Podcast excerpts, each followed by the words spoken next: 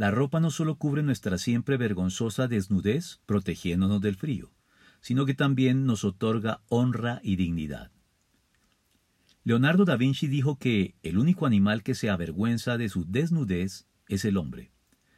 Pero la verdad es que el ser humano no es tan solo un animal más de la escala zoológica.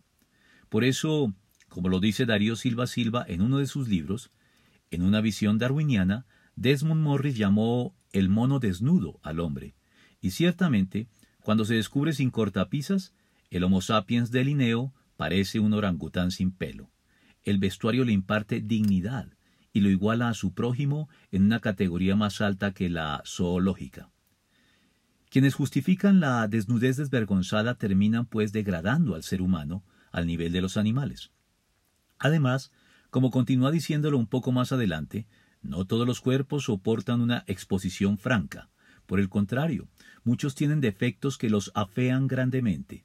Debido a ello, la desnudez pública resulta decepcionante, cuando no repugnante.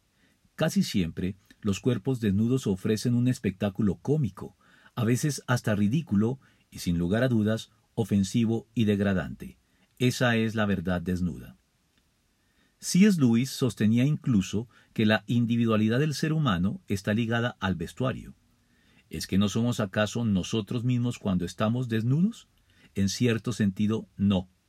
Desde tiempos inmemoriales el hombre desnudo ha sido para nuestros antepasados no el hombre natural, sino el anormal.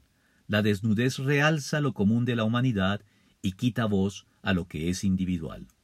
Se explica entonces la instrucción dada por Dios a Moisés.